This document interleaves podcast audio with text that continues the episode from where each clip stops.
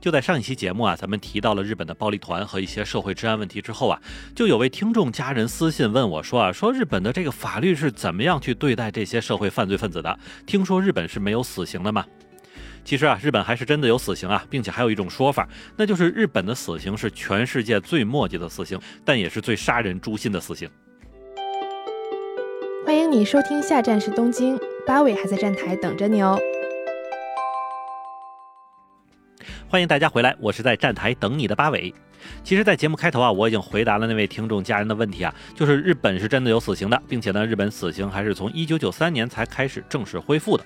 只不过日本死刑呢，确实因为太墨迹了，这一点咱还先不说，在死刑判决之前的整个调查过程、审理过程都是十分缓慢的，并且这个缓慢还都得是要以年来进行计算的。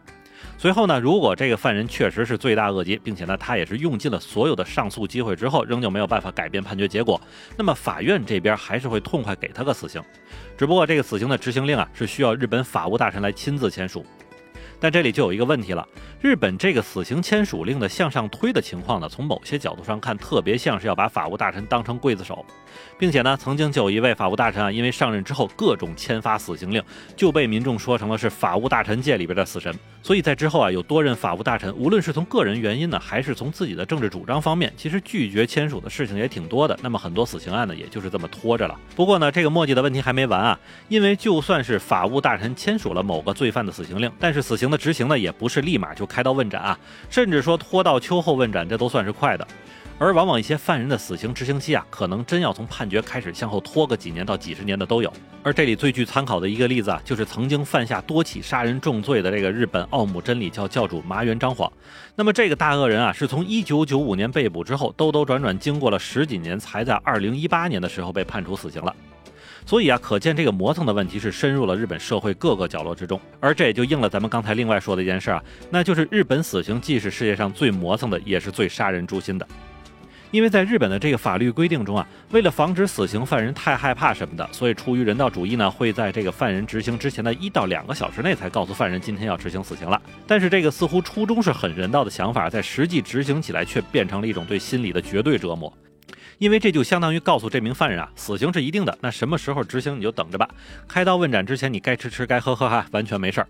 而站在犯人的角度上呢，那这个规定基本上就是钝刀子杀人了。也正是因为这个原因，就在去年的时候，有两名日本的死刑犯通过律师把整个日本政府给告了。只不过他们自己提出的诉讼理由呢，是只有一到两个小时才通知哈。那么万一想要申诉或者提出异议呢，那连喊冤的时间就没有了。所以这是违法的。当然啊，这个理由其实也就是个上诉理由啊。那实际原因是，所有的死刑犯是在每天早晨的时候才会知道自己当天会不会被执行死刑，并且拖的时间越长，这种心理折磨的时间也就越长。不过这两名死刑犯确实还真的找了代理律师，并且律师也认为说呢，法律对于行刑的通知时间没有相关的规定哈，所以日本现行的方式就是在死刑之前一到两个小时才去牢房通知本人。那么罪犯呢是没有时间办理异议申诉的手续，认为这点呢是违反了刑事诉讼法。除此之外，还有就是咱们上面所说的，就是让死刑犯每天都要经受一下，也许今天就要行刑的这种恐惧所带来的这个伤害是非常大的。那么这种执行方式呢，既不合法，也极为不人道。所以呢，要求政府赔偿这两个人两千两百万日元，大概呢就是合人民币一百多万人民币了。咱先不说这二位就算是告赢了，是不是有命花这个钱啊？其实从另外一个更加偏向于民众角度的说法，就是当年你犯罪的时候，怎么没考虑今天的后果？所以也有不少日本的这个吃瓜群众也就跟着新闻回帖里边说啊，说是不是这种精神折磨的方式也是日本死刑的一部分呢？还有说对于被害者本人做出那么非人道的事情，自己还有脸去求得人道待遇？也有人说啊，但凡想想自己干了什么，那么这种要求人道待遇的话，是不是就说不出口了呢？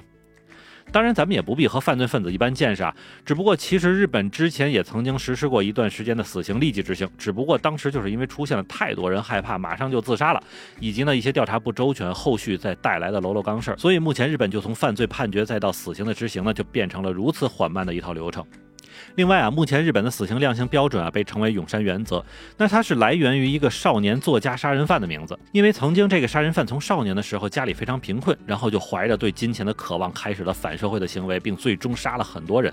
那他入狱之后呢，就以自己的经历为模板写了一本书，不想呢，最后成为了一个天才作家，甚至还有了众多粉丝。并且还就是因为他的事儿，日本社会上还掀起了一阵废除死刑的这个潮流。当时是从地方法院再到高等法院，最后再到了东京最高法院，不停的这个判决扯皮，大概进行了二十二年之久。那到最后啊，最高法院还是给他判定了死刑，并且驳回了所有上诉。但也就是因为这个案子，日本最高法院对于死刑的量刑也有了一定的标准，那就是要根据犯罪的性质、动机、方法、结果的严重性、被害者的人数、家属所受的这个感情伤害、社会影响、犯罪人的年龄是否有前科，以及这个犯罪之后的情况来进行一一考察。那么，如果这个犯人的罪行确实十分严重，无论从量刑的哪个角度来看，还是说从预防犯罪的角度来看，都可以被判处死刑的时候，才能最终下达这个判决令。其实讲真啊，死刑作为一种对于实际犯罪的惩罚，其效果更多还是对于犯罪分子的一个威慑力。因为曾经也有一些这个社会学家的研究认为，如果过多的去使用死刑这个大杀器的话，那么可能造成的负面影响就是更加激化犯罪分子的犯罪手段，以及加深犯罪伤害。那么最后，真的也希望迷途知返和放下屠刀这两个词，真的是可以走到一些人的心里吧。那么好，感谢您收听下站是东京，我是在站台等你的八维。